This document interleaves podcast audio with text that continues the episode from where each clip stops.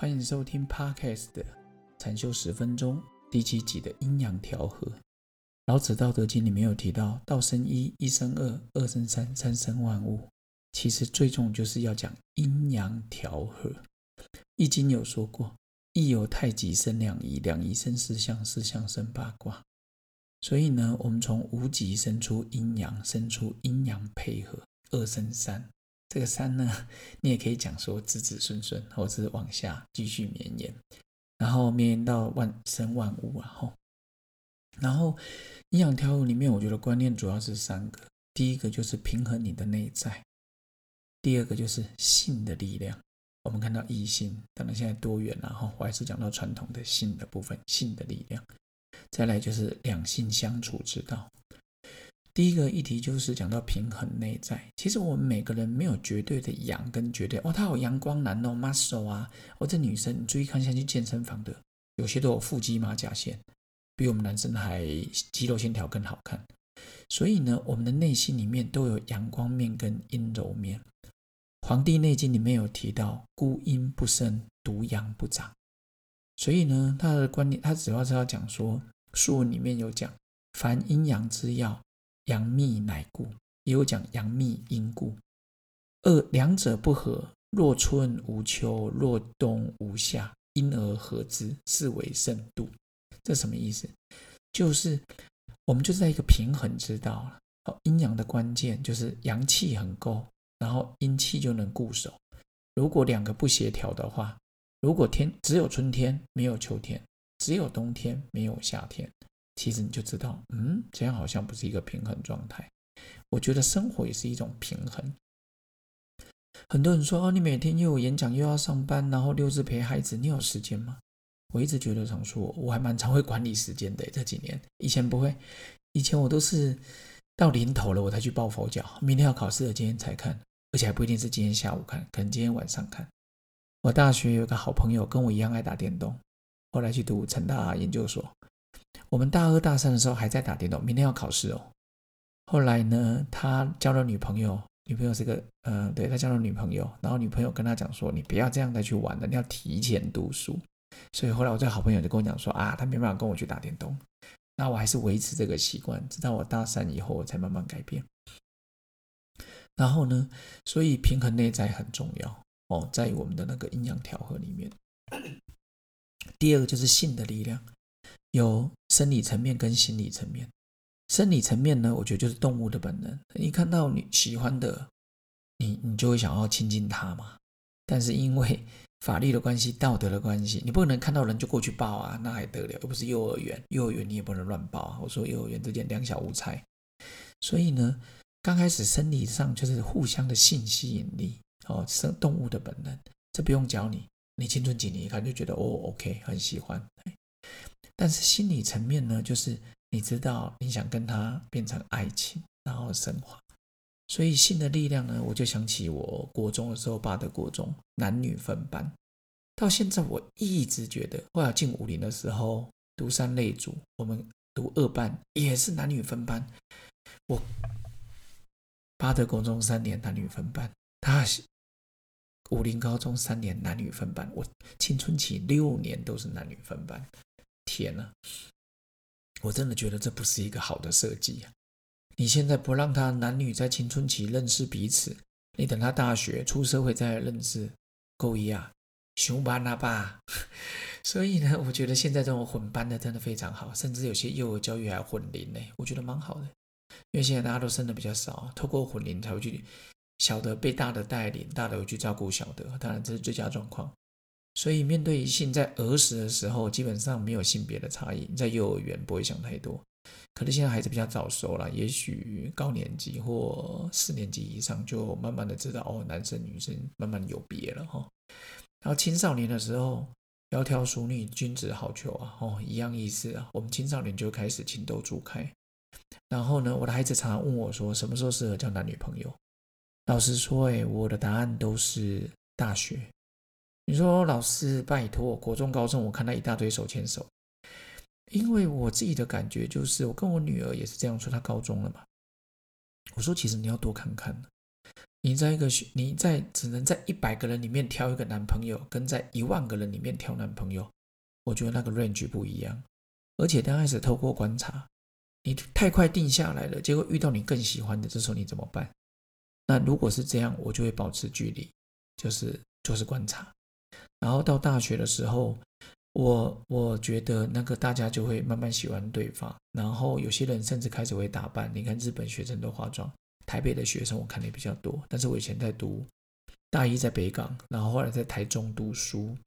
我印象中，我八十几年读大学的时候化妆的不多，但是我记得有牙医系还中医系的，他们有个社团吧，好像时尚社团，哇，每个都穿着打扮。但是，嗯，那时候比较少见。但是现在我看台北的大学生很多啊，我看都有化点淡妆吧，哈，感觉上。然后性的力量呢，到青青少年一直往上冲，冲到青年差不多。随着年纪三十五岁、四十岁，性荷尔蒙慢慢降低，然后到成年人，然后壮年，然后慢慢到老年。呃，广清师傅说过一句话，就是那个。呃斩财药师，我非常好的关松师兄他说的。广清师傅是说，就算一百岁，你看到女生都要距离一百公尺啊。他讲的是比较差，至少距离有几公尺。到一百岁，性吸引力都还在，所以各位能忽视吗？当然不能忽视这个力量。为什么鼓励男女合班？你知道吗？因为我觉得有异性在的时候，我们就不会太粗鲁啊。还阿鲁巴嘞，拜托，对不对？如果知道阿鲁巴的人就知道大概是几岁年纪。所以我觉得性吸引力它是个两面刃，你也可以就跟大禹治水嘛，之前讲过，你也可以去围堵它，也去疏通它。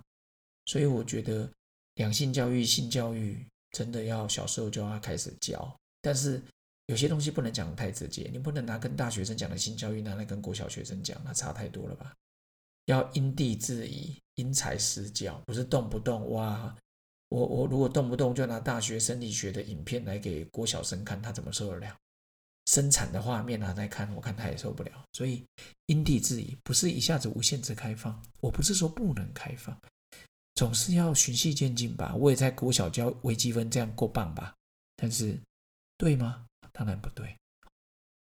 所以性的力量很重要，从生理层面跟心理层面都要去了解。再来就是两性相理相处之道，当然现在也可以讲两人相处之道，但是我传统用语，然后 我还是用两性相处之道。你刚开始你会欣赏对方，然后进而喜欢，在两个又契合的话，就会到爱的程度，然后中真心的付出。然后呢，像这种两性相处之道，我一直觉得对我来讲没有太困扰过，因为我我在我眼中，我觉得大家都是朋友啊。你就是跟对方聊天了，聊天你才能知道对方在想什么。有些你也曾经聊一聊，觉得不契合的，那你就不用勉强。要记得，我们出去联谊，我们出去认识人、参加活动，不是每个人都是你太太。拜托，我们又不是消告。你应该就是说，我曾经问有个好朋友，一个牙医当兵的，我跟他非常的好，大家都属牛，孤影其名。